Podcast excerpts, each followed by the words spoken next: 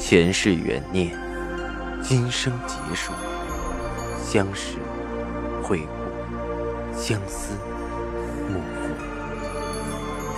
忘川河畔孤等，三生石前许愿，浮华落尽，只余情深入。欢迎收听由喜马拉雅出品的《情似故人来》，作者。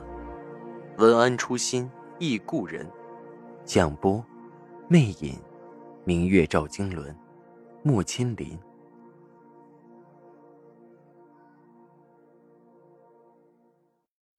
第一百八十五集，赵世南的火气上来，但是为了达成协议，还是不得不和这几个负责人耐着性子沟通。却是说了半天，甚至有几个看热闹的也劝了半天，茶叶和酒说动了，但瓷器还是不愿意腾挪。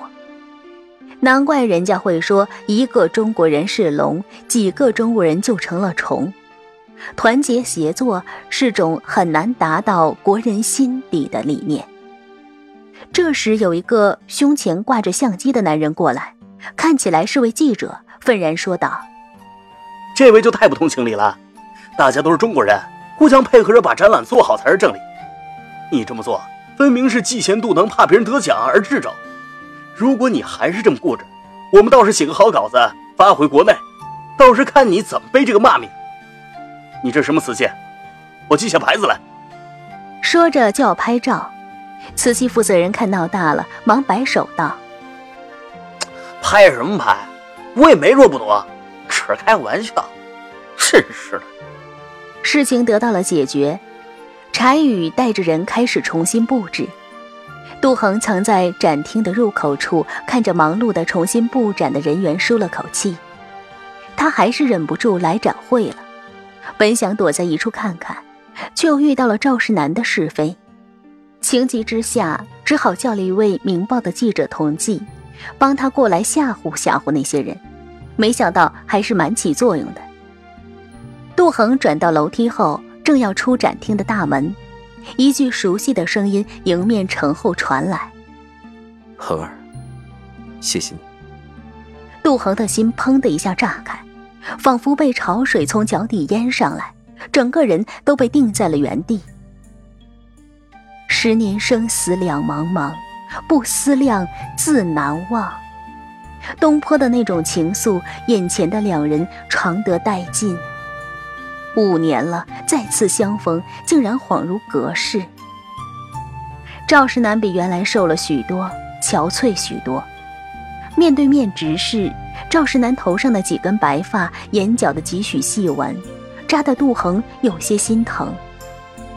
他的眼眸垂了下去，没敢看赵世南的眼睛，他害怕。他不知道那眼眸是什么神情。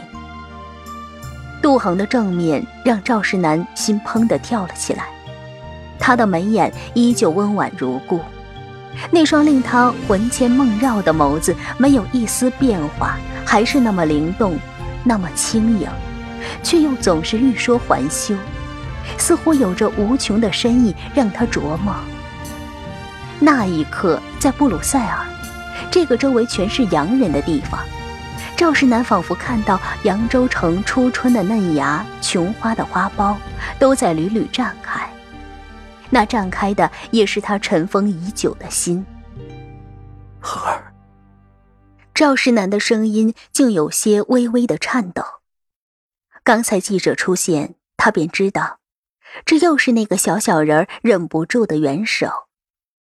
世上本没有那么多拔刀相助的赤子真心，何况是眼下的情势，只有他才会是那个哪怕只有一点绵薄之力，也会拼出了命出来保护他的女人。那一刻，赵世南不管不顾，扔下了展区所有的事给柴宇，从另一个出口堵了过来。他想堵他，也是能堵到的，不是吗？杜恒听到这句满含情感的“恒儿”，体内一股热流冲来，几乎要站立不稳。赵世南的手已情不自禁地向杜恒的肩尖探过来，杜恒一震，忙向后退了几步，惊惶的抬眸看着赵世南。赵世南苦笑了一下，把手放下去，对杜恒说着：“ 我们聊聊吧。”我觉得没有什么必要吧。杜恒咬唇看着赵世南，他眼里在听到这句话的时候，忽然像碎裂了一样疼痛，眸子里的哀伤几乎要把杜恒湮灭。杜恒的心又是一阵不忍，叹了口气，说着。去哪里聊？赵世南愣了一下，他没想到杜恒会忽然改主意，面上竟然露出了孩子般开心的笑。那是没有一丝杂质的开心。赵世南柔声说道：“你昨天下午喝咖啡那里就很好。”杜恒的心一颤，何苦？何苦？他知道他跟着他，却不知他跟了那么久。杜恒低下眼眸。那我们走吧。说着，快步走到前面去。赵世南一步步跟在了他后面，看着他的头发、他的衣服、他露出来的胳膊，都不知道要用多大的意志力才能抑制住想扶上去的冲动。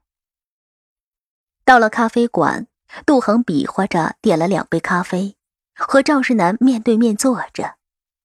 那窄窄的一张桌子，竟像隔在他们中间的天河。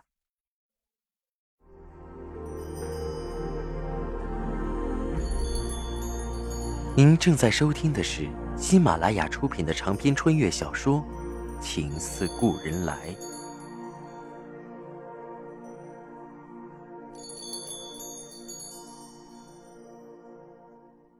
半晌，两人几乎同时开口。还好吗？愣了一下，又都淡淡笑开。赵世南勾唇笑道：“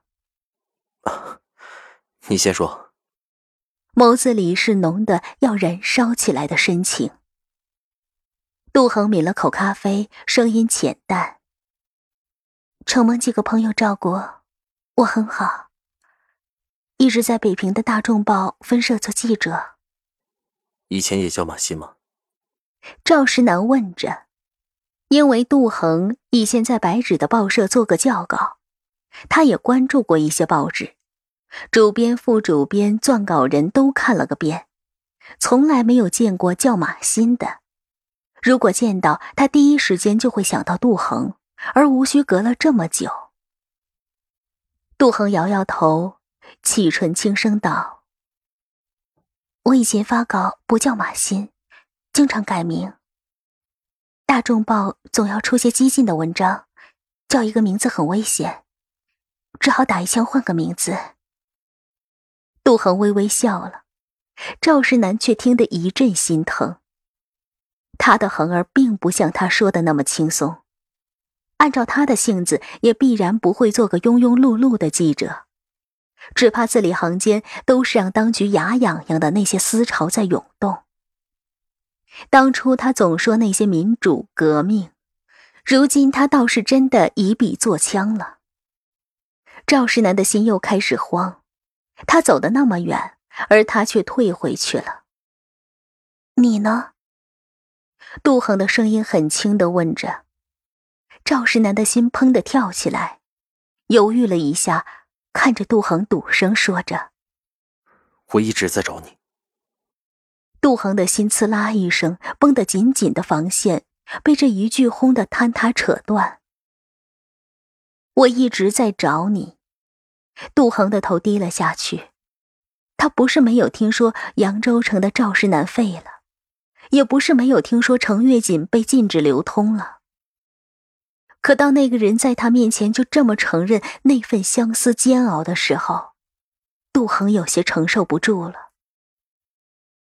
杜恒放在桌上的那只手腕很白，像词里说的“皓腕凝霜雪”，衬得那只镯子更加碧翠盈盈。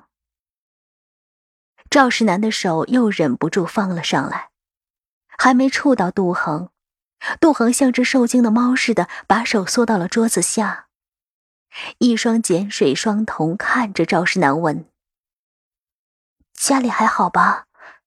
老太太，你的儿子都还好吧？”一句话问的赵世南心里咯噔一下，有些扯痛。他和他之间，不是只隔了张桌子，还隔了不少人和事。他知道他生了儿子，可他此刻却由衷的希望，哪怕用所有换一个他，换一个平静的从前，哪怕不要北平的生意呢，哪怕不要后继有人呢，只要有他。赵世南平静了许久，才深看着杜恒说道。都好。顿了下，说着：“只有我不好。”杜恒脸上的表情抽了一下，努力挤出个微笑。他们都好，你怎会不好？恒儿，赵世南看着杜恒，神情苦涩。你知道我的心情，又何必说这个“偶”啊？杜恒低下头，没有说话。